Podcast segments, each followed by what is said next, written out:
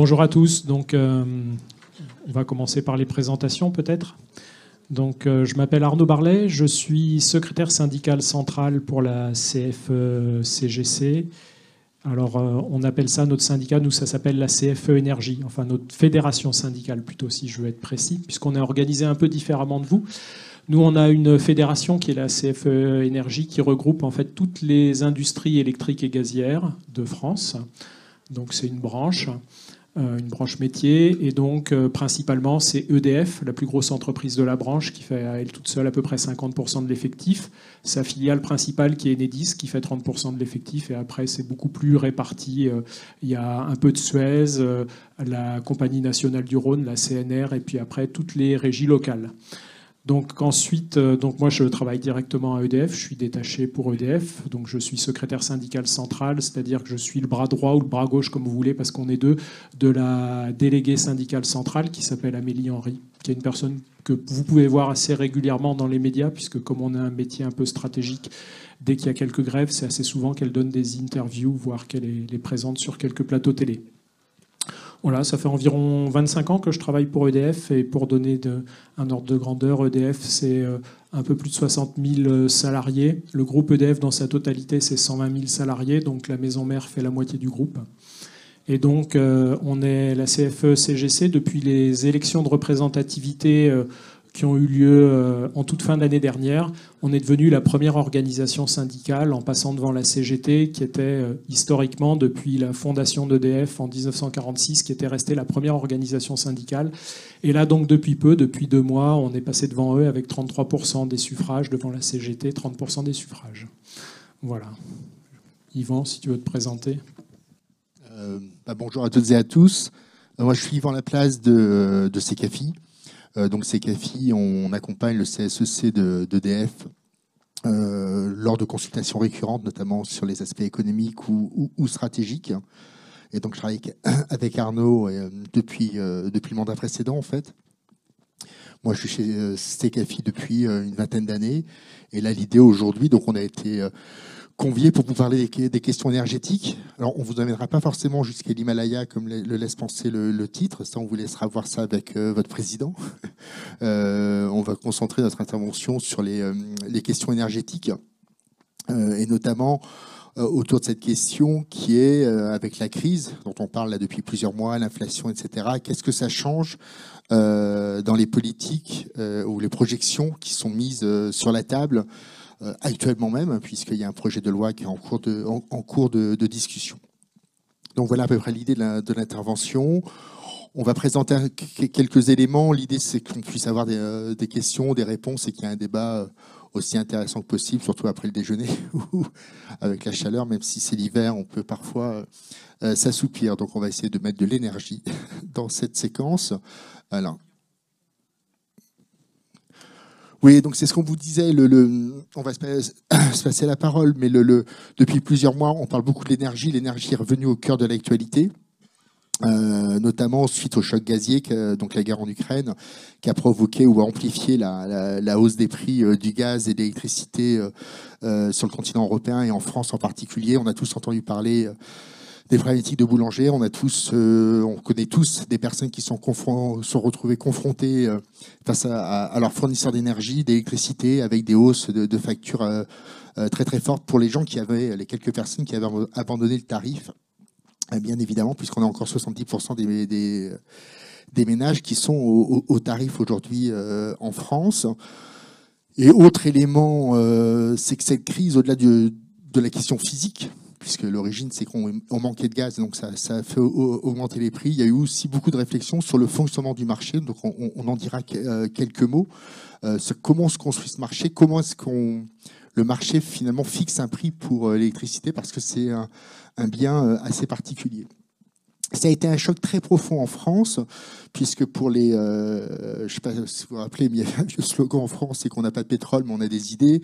Et euh, donc il y a eu quand même toute cette croyance, cette construction en France, parce que au-delà de la croyance, ça a été une politique industrielle euh, vraiment importante qui a été menée dans les années 70 et 80 de la construction de l'indépendance ou de la souveraineté énergétique française, via notamment bah, la construction du parc nucléaire. Et effectivement, ce n'était pas intuitif de se dire il y, a moins de gaz, donc, les prix de l'électricité vont augmenter, alors que l'essentiel de la production française est, euh, d'origine nucléaire et, à 70% pour faire simple, et 90% de l'électricité française est, complètement euh, décarbonée. Donc ça, ça n'a pas été simple à, saisir. Il y a eu une commission d'enquête parlementaire pour traiter euh, ce sujet-là. Le CSEC, e les syndicats ont, y ont été conviés pour essayer de comprendre ce qui s'est passé. Alors, les, politiques, les anciens patrons d'EDF et d'autres entreprises énergétiques vous sont venus à, ces commissions, à chacun se reportant la responsabilité de, euh, de, de, l'échec, hein, de, la situation dans, lequel, dans laquelle on s'est retrouvé. Et, euh, et, donc, il y a eu parallèlement à ça euh, aussi beaucoup de discussions au niveau, au niveau européen pour reconstruire les, fondamentaux du marché, on va, y revenir. Euh, et ça, ça amène aussi à des déclinaisons en France avec un projet de loi sur la souveraineté énergétique qui, euh, est en cours, de, cours de discussion, qui devrait être présenté euh, début février normalement. Mais disons que d'ici l'été, un certain nombre de choses devraient être refondées, éventuellement, éventuellement réglées. Donc, ce qu'on vous propose, c'est en deux temps. Un premier temps, revenir sur les questions physiques, parce que si on oublie ce qu'est euh, les réalités physiques de, l'énergie et l'électricité, on ne comprendra pas euh, grand-chose. Euh, donc, on va revenir sur ces questions-là, et notamment sur les problématiques de, transition. Est-ce que la, qu'est-ce que veut dire la transition énergétique? Qu'est-ce que ça veut dire de sortir des énergies fossiles? Ça va être le, premier temps. Et puis, dans un deuxième temps, venir sur les éléments de régulation, de fonctionnement de marché. Parce qu'encore une fois, l'électricité n'est pas un bien, euh, un bien comme un autre euh, d'un point, de vue, euh, point de vue physique. Alors j'essaie de... Voilà. Bon, il y a... On va d'abord au niveau mondial. une chose qui est très importante à comprendre, c'est que depuis euh, la révolution industrielle, la consommation d'énergie ne cesse d'augmenter dans le monde. Je pense que ces données sont, peut-être sans doute connues, mais c'est important de les avoir, euh, de les avoir à l'esprit. Euh, la révolution industrielle, ça a d'abord été le déploiement du, charbon. Après-guerre, donc après la deuxième guerre, deuxième guerre, mondiale, ça a été l'ère du pétrole, et ça n'a cessé d'augmenter. les consommations, la production d'énergie n'ont cessé d'augmenter, et on, même le charbon a fortement augmenté sur les, 20-30 dernières années, notamment avec l'émergence des pays asiatiques et de la Chine en, premier lieu. Euh, et ça, c'est les fondamentaux de la croissance économique. Hein. Alors, il y a, beaucoup d'économistes de, l'énergie font le lien entre la consommation de l'énergie et, la croissance économique. Quelqu'un comme Jokovici, par exemple, montre très bien qu'il y a une corrélation très fine, très forte entre la, euh, la production, la consommation d'énergie dans le monde et la croissance économique l'essentiel de l'énergie consommée dans le monde est d'origine fossile. Et vous avez à côté, sur cette diapositive, quelque chose de très simple euh, qui montre les émissions de CO2 dans le monde. Il faut, avoir en tête que 50% euh, des émissions de CO2 euh, dans le monde ont eu lieu sur, les 150 dernières années, pardon, ont eu lieu sur les 30 dernières années. C'est-à-dire que l'accélération des, des dérèglements euh, climatiques, de la catastrophe climatique qui, est devant nous, en fait, hein, qui, arrive et qui se manifeste. Et ça a accéléré sur les 30 dernières années. On en parle, euh, on en parle depuis longtemps, hein, le, du changement climatique. Du moins, certains en parlent depuis longtemps. Pas grand-chose n'a été fait. les émissions de CO2 continuent à augmenter.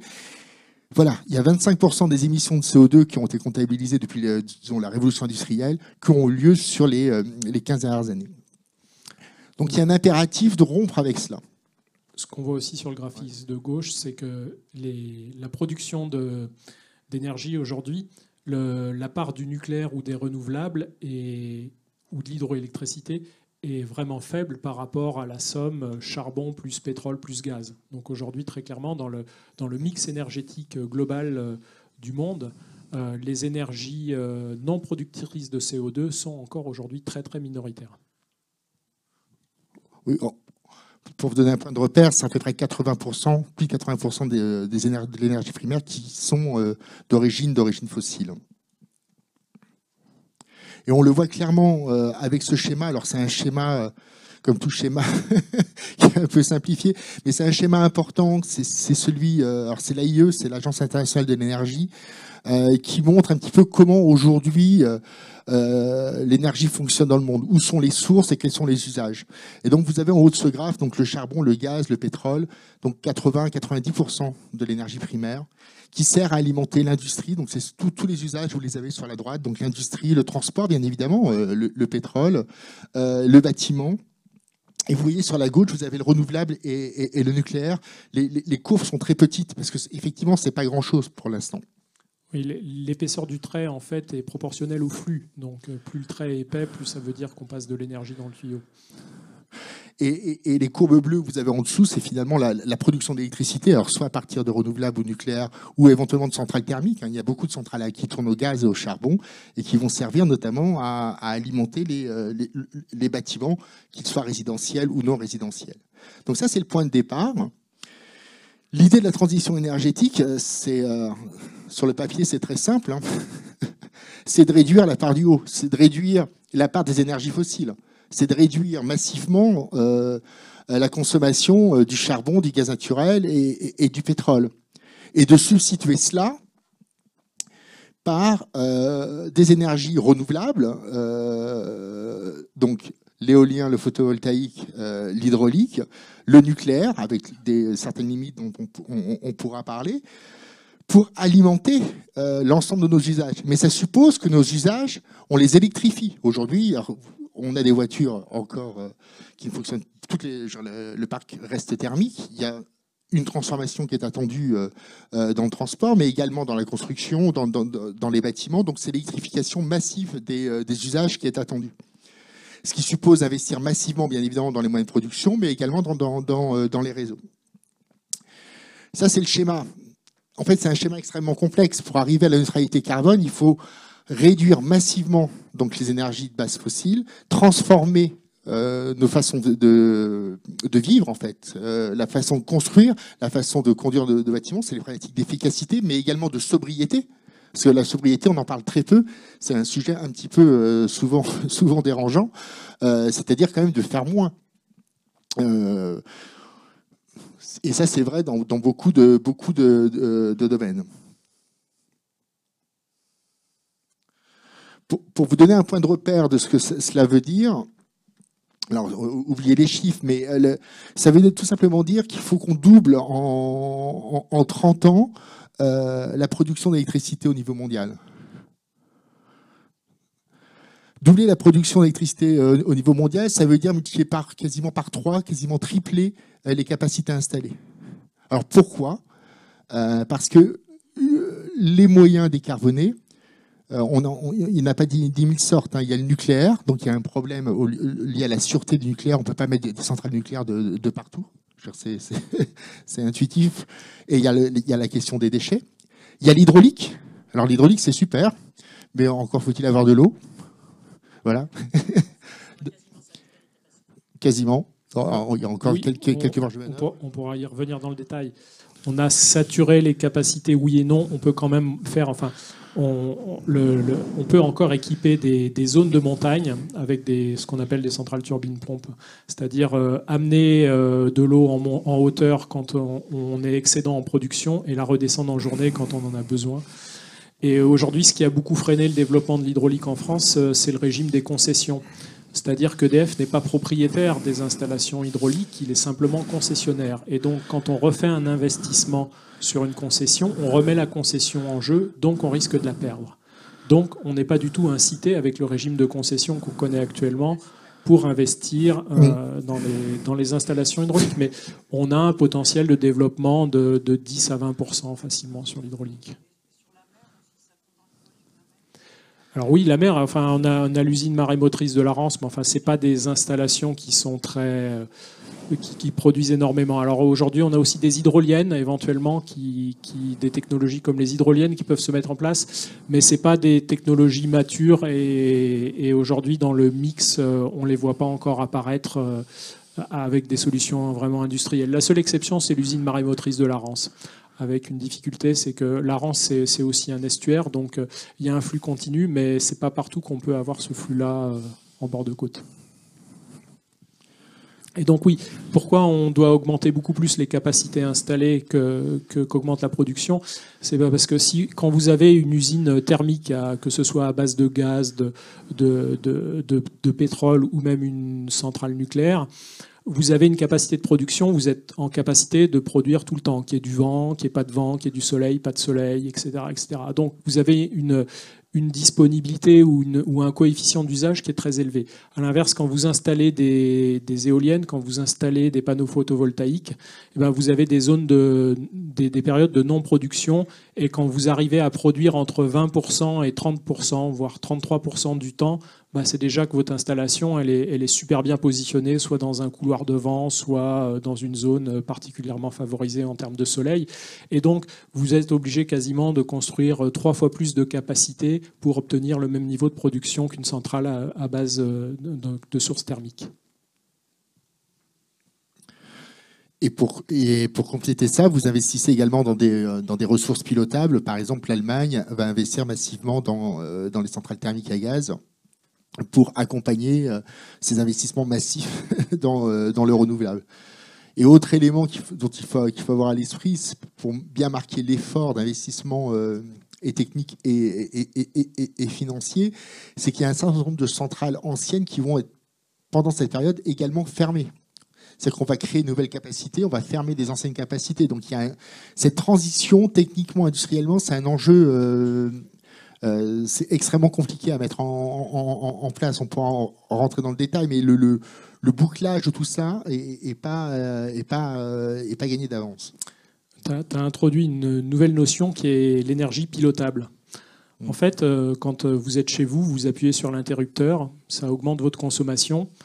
Ça arrive, vous ne posez pas la question. Et aujourd'hui, c'est possible. Pourquoi? Parce qu'en France, ou en Europe, de manière générale, on a un mix énergétique qui est pilotable. C'est-à-dire qu'il y a des centrales qui sont en capacité, parce que vous appuyez sur un bouton chez vous, d'admettre plus de puissance en entrée pour produire plus d'électricité.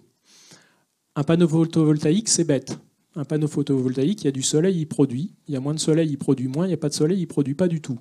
Que vous allumiez ou que vous éteigniez l'interrupteur chez vous, il s'en fout royalement. La seule chose qu'il est capable de faire, le panneau photovoltaïque, c'est de produire quand il a du soleil. Éventuellement, vous pouvez le déconnecter si vous n'avez pas besoin de son énergie. Mais ce n'est pas du tout pilotable. Donc en fait, pour piloter un réseau électrique, à un moment donné, vous avez besoin de machines plus intelligentes pour euh, admettre ou réguler la puissance en, admettant plus ou moins d'énergie en entrée, ce qui n'est rigoureusement pas possible avec des éoliennes ou des panneaux photovoltaïques. Donc vous avez besoin à la maille européenne, parce qu'en fait tous les pays sont interconnectés, vous avez besoin de machines qui soient capables de répondre à ces, variations de la demande, et c'est ça qu'on appelle l'énergie pilotable. Et donc sur tout réseau, en fait, vous ne pourriez pas remplacer un réseau que par du renouvelable parce qu'il vous manquerait d'énergie pilotable. Et, il y a une, des forces des, énergies pilotables, c'est comme vous êtes, c'est comme des gros moteurs. Un alternateur, c'est un moteur qui fonctionne en sens inverse, en sens électrique. C'est des machines qui ont de l'énergie de, rotation. Donc ça veut dire que ça accepte les à-coups. Si à un moment donné, vous avez euh, une usine au fin fond de la vallée de la Maurienne euh, qui est un gros consommateur d'électricité, un chimiste ou une usine métallurgie, qui pour une raison ou Y coupe, sa, demande ou accélère sa, demande de production, vous avez l'inertie de ces moteurs en rotation qui va permettre d'absorber le premier pic. Alors que si vous avez affaire à des panneaux photovoltaïques, euh, ça absorbe rien du tout et instantanément vous avez euh, la perte de votre réseau électrique. Donc en fait, la, présence de ces grosses machines électromécaniques sur un réseau, c'est fondamental pour en garantir euh, tout simplement l'efficacité et la stabilité. Donc voilà, juste c'est une autre, une autre façon de le montrer, c'est l'évolution de la production et, des capacités par source. Vous avez à gauche les, des projections de production mondiale d'électricité. Donc vous voyez que c'est le, jaune et, le vert qui tireraient la, production. Donc c'est l'éolien. Euh, et, euh, photovoltaïque, euh, avec une baisse des, courbes bleues, c'est le, charbon. Et vous avez sur l'autre sur l'autre euh, face de la diapositive euh, l'évolution des capacités. Vous voyez que les capacités augmentent beaucoup plus rapidement, beaucoup plus fortement que la, euh, la production, et pour les raisons qu'on venait de vient de vous vous expliquer. Alors qu'est-ce que ça donne en France? Alors on, le disait précédemment, euh, la France c'est un petit peu particulier parce qu'on est un, pays dont le mix de production euh, est décarboné, ça depuis euh, très, très longtemps. Donc on pourrait dire, ben, la transition, on l'a déjà faite.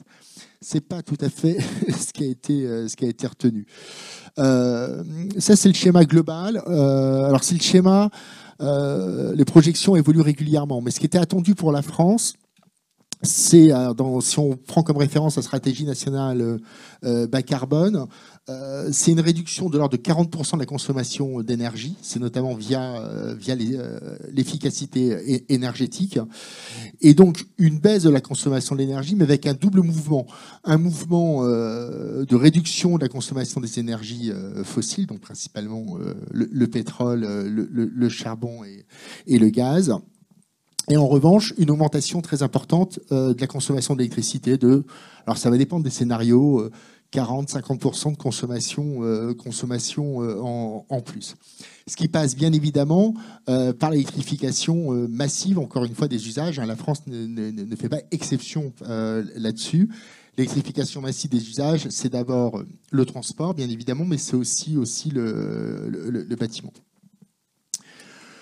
Vous voyez, ça, c'est l'évolution, euh, le, scénario médian qui a été retenu par RTE. Donc, RTE, c'est le réseau de transport d'électricité qui fait des projections régulières, euh, régulièrement. Pardon. Donc, ça, c'est une projection de 2021. C'est régulièrement actualisé, mais ça, donne des points de repère. Ce qui est à retenir, c'est qu'on voilà, on passait d'une d'une consommation de 475 TWh à quasiment 650 euh, TWh, donc une hausse de l'ordre de, de 50%, avec un double mouvement une forte hausse liée à l'électrification des usages en particulier dans, euh, dans, tout ce qui était le transport, et une contraction euh, liée à, l'efficacité. l'efficacité, vous verrez ici, c'est d'abord le résidentiel et le tertiaire, donc c'est l'efficacité énergétique des, euh, des bâtiments. Ça, c'est un point très, très important. Ouais, c'est fondamental à retenir. En fait, si on ne fait pas ces efforts d'efficacité énergétique, en fait, on est incapable de répondre euh, aux, besoins futurs d'électricité. Et puis bon, quelque part, ça serait malgré tout du, gaspillage euh, d'énergie, primaire. Mais il y a l'efficacité énergétique est, aussi fondamentale. Et de toute façon, on n'arriverait pas à subvenir à nos besoins d'électrification si en parallèle on ne faisait pas ces, ces gros progrès en efficacité énergétique. La marche serait beaucoup trop haute en fait. Ça, ça, On peut poser des questions sur le réalisme de tous ces chiffres, même le réalisme de l'augmentation de la puissance d'électricité. Vous savez, enfin, je ne trahis pas un secret en disant qu'aujourd'hui, on n'a pas démontré nos capacités à construire euh, quatre, euh, enfin, six nouveaux réacteurs pardon, euh, dans les prochaines années, et on en annonce déjà huit autres. Et, c'est un sacré challenge à relever, non seulement au niveau d'EDF, mais au niveau de l'industrie française, puisqu'aujourd'hui, la principale difficulté, c'est d'avoir des ingénieurs et techniciens pour construire euh, ces centrales.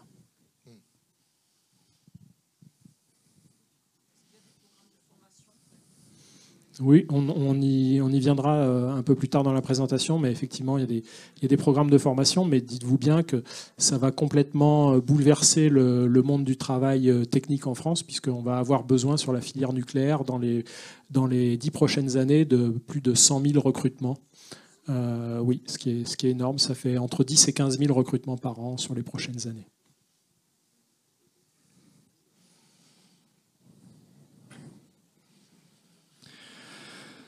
Donc, une fois qu'on a posé ça en, termes de, de, production, en fait, se pose un certain nombre de, de problèmes. C'est quand Là, sur ce scénario, euh, ce graphique, vous avez la production, euh, la production euh, actuelle de, de 2020. Donc, vous voyez la part orange, c'est le nucléaire. Et la projection en 2050, si rien n'est fait, si les centrales arrivent en, fin de vie, etc. Donc, vous avez un petit peu comme le schéma qu'on voyait au niveau mondial. Vous avez des, capacités de production qui ont vocation à, fermer. Et en plus, vous allez devoir investir pour, pour euh, produire plus. Donc il y a, c'est ça le sujet de la, transition, avec, on va y voir, on va, on va, on va en parler progressivement, mais une multitude de, euh, de difficultés. Euh, par rapport à cela, RTE a, a, imaginé des scénarios. Alors aujourd'hui, comme vient de, le parler, vient de le dire Arnaud, on imagine construire des, centrales nucléaires. Je vous rappelle qu'il y a 4-5 ans, le nucléaire était... était voilà.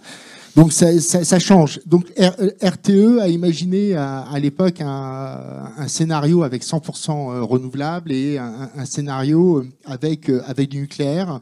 À cette époque, on était encore limité à 50% de, nucléaire pour, pour 2035. Donc plusieurs scénarios ont, été euh, imaginés.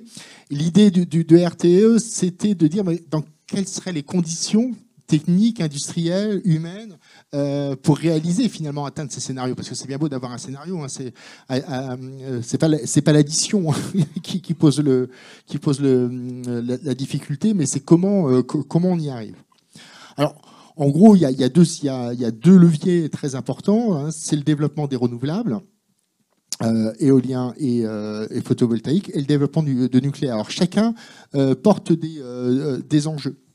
Sur le renouvelable, il y a vraiment quelque chose qui est très important, ça a été évoqué par Arnaud, c'est l'équilibre du réseau. Plus vous avez de renouvelables, plus vous faites face à des problématiques d'intermittence. Si vous n'accompagnez pas, euh, pas, cette production par des ressources euh, pilotables, comme le nucléaire, des centrales thermiques à gaz ou au charbon, ou, éventuellement euh, des moyens décarbonés, vous, allez avoir besoin d'une flexibilité croissante. Alors la flexibilité, c'est quoi? C'est de renoncer finalement à la demande. En fait, Monsieur Bérou, la, planification, expliquer qu'on est en train de changer de, paradigme. C'est que jusqu'à récemment, en France, comme dans beaucoup de pays européens, quand on appuyait sur le bouton, on avait l'électricité, d'accord? Et l'offre s'adaptait, à la demande. Dans un schéma où vous auriez beaucoup de renouvelables, c'est l'inverse. C'est-à-dire que la, demande doit s'ajuster à l'offre. Il faut organiser, euh, pouvoir organiser euh, euh, son effacement c'est-à-dire les conditions du renoncement à la, à la, à la consommation. Et, oui, oui. Ouais, c'était, ouais. L'autre levier, c'est la flexibilité de l'offre. Alors, c'est-à-dire, ça, c'est quoi? Alors, savoir des moyens de pointe, si possible décarbonés, c'est tout ce que tout ce qui est biogaz, etc. Et il y a la problématique, souvent dont vous entendez souvent parler, qui est le stockage le stockage de l'électricité. Et ça, c'est un vrai sujet. Euh, si on savait stocker l'électricité, euh, on n'en serait pas là en fait. On sait stocker euh, la veille pour le lendemain, mais on, ne sait pas stocker durablement. Et ça, c'est l'enjeu technique majeur. Si un jour on parvient à stocker durablement l'électricité, toutes ces questions se, poseraient, se poseront différemment. Aujourd'hui, le seul stockage, finalement, c'est l'hydraulique. Oui.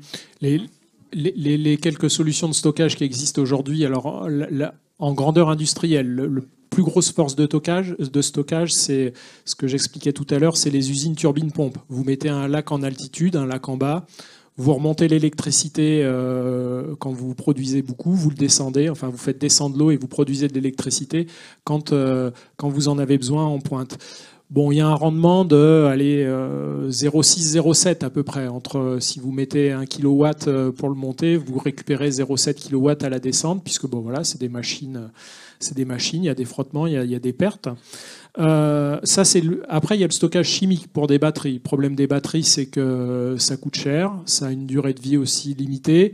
Aujourd'hui, c'est surtout le prix en fait qui freine le développement des batteries et, donc lié aux produits chimiques euh, qui vont avec. On pourrait stocker l'énergie aussi sous forme de, l'électricité sous forme d'énergie, d'inertie, c'est-à-dire euh, vous euh, vous mettez en rotation quelque chose de très très lourd, bah, ça garde son énergie un certain temps. Il y a des, recherches là-dessus, mais encore à ce niveau-là, il n'y a rien d'industriel qui existe. Après, je veux juste revenir sur un point. En fait, le débat n'est pas, euh, on, ne l'a pas abordé, mais est-ce qu'on doit faire du renouvelable ou est-ce qu'on doit faire du nucléaire? En fait, la question n'est pas là au niveau de la France. Il faut faire les deux. On est obligé de faire les deux parce que sinon, on passe pas le, le besoin d'électricité dont on va avoir. Et en fait, chaque énergie présente des avantages et des inconvénients. Donc euh, on a tout intérêt en fait à développer les deux. Partout où on peut mettre des éoliennes, il faut mettre des éoliennes et pareil pour les panneaux photovoltaïques. À l'inverse, ça suffira pas et, et c'est pas pilotable pour le, confort de, l'usage, hein, tout simplement, et pour les, besoins. Enfin, on, vit un peu, on a, vécu euh, post-Covid, finalement, euh, dans un. Moi, j'avais l'impression qu'on se retrouvait comme un pays du tiers-monde. On a été obligé de rationner certains industriels euh, parce qu'on n'était plus en capacité de leur fournir suffisamment d'énergie. et quelque part, le, le, ralentissement de la croissance en France euh, enfin, on fait des économies d'énergie, ça, crée un ralentissement de la croissance en France. Donc c'est complètement, euh, euh, enfin, j'allais dire contre-productif, mais c'est la base même. Mais voilà, on comprend bien les difficultés aujourd'hui de ne pas avoir investi suffisamment en amont dans notre, dans notre, dans notre industrie électrique et les difficultés qu'on a aujourd'hui avec ce mur d'investissement à faire pour pouvoir répondre à l'électrification des, besoins demain. On a passé rapidement tout à l'heure sur la partie politique, la commission d'enquête, mais comme l'a dit Yvan rapidement, on était parti pour fermer 14 tranches nucléaires. Et là, finalement, alors on en a fermé deux, dommage pour elle, euh, mais on est parti pour euh, en construire six de plus grosse puissance. Donc, euh, et c'est tout le problème. Je vous parlais de la filière avec les difficultés d'embauche. Et d'ailleurs, il y a eu une phrase de l'ex-président d'EDF euh, sur un plateau télé en présence de la ministre qui disait euh, Moi, écoutez, on, m'a demandé de fermer 14 tranches nucléaires, j'ai organisé la filière pour ça, et euh, aujourd'hui, vous ne pouvez pas me dire qu'on manque d'ingénieurs pour réparer les, les, centrales nucléaires qui ont des problèmes de maintenance suite à la corrosion sous contrainte. Donc, effectivement, il avait un programme de fermer 14 tranches nucléaires. Deux ans après, euh, changement de paradigme, il faut créer six nouvelles tranches. Et oui, forcément, on se retrouve, alors qu'on était dans une phase de décroissance de l'effectif, on va se retrouver dans la filière, parce que EDF, c'est 60 000 employés en propre, la filière, c'est 220 000. Donc, euh, au niveau de la filière, en fait, les embauches vont être beaucoup plus fortes chez tous les constructeurs, euh, que, que ça soit du Bouygues pour le génie civil ou du FH, que ce soit du, du Arabel, Alstom pour les turbines, que ce soit du Framatome, mais des embauches très très fortes chez les prestataires pour être en capacité demain de, construire les centrales. C'est pas facile de trouver de la main-d'œuvre qualifiée dans l'industrie nucléaire. Euh, après, il y, a pas, il y, a des métiers qui sont euh, non spécifiques nucléaires. Hein. Enfin, un échafaudeur, un tuyauteur, un chaudronnier vous lui mettez la couche nucléaire, mais la dominante de son métier, c'est quand même d'être chaudronnier ou d'être tuyauteur ou d'être échafaudeur. Donc, mais, mais euh, malgré tout, ce type de ressources, en fait, euh, on en trouve. Euh, enfin, il y, a très peu de. Il y, a très peu d'import-export de, de, ces ressources-là, parce que et de toute façon, plus ou moins tous les pays vont être, enfin tous les pays industrialisés où il y a ce type de formation vont être confrontés à ça. Donc il faut vraiment qu'on. Enfin, il y, a des, il y a du travail actuellement avec euh, nos prestataires, avec euh, l'éducation nationale, avec, euh, pour développer, pour redévelopper la, filière de formation interne France. Et aujourd'hui, on a un gros travail en passant dans les lycées, mais y compris dans les collèges, pour que les, les élèves s'orientent vers des métiers techniques et en particulier vers les métiers de nos industries.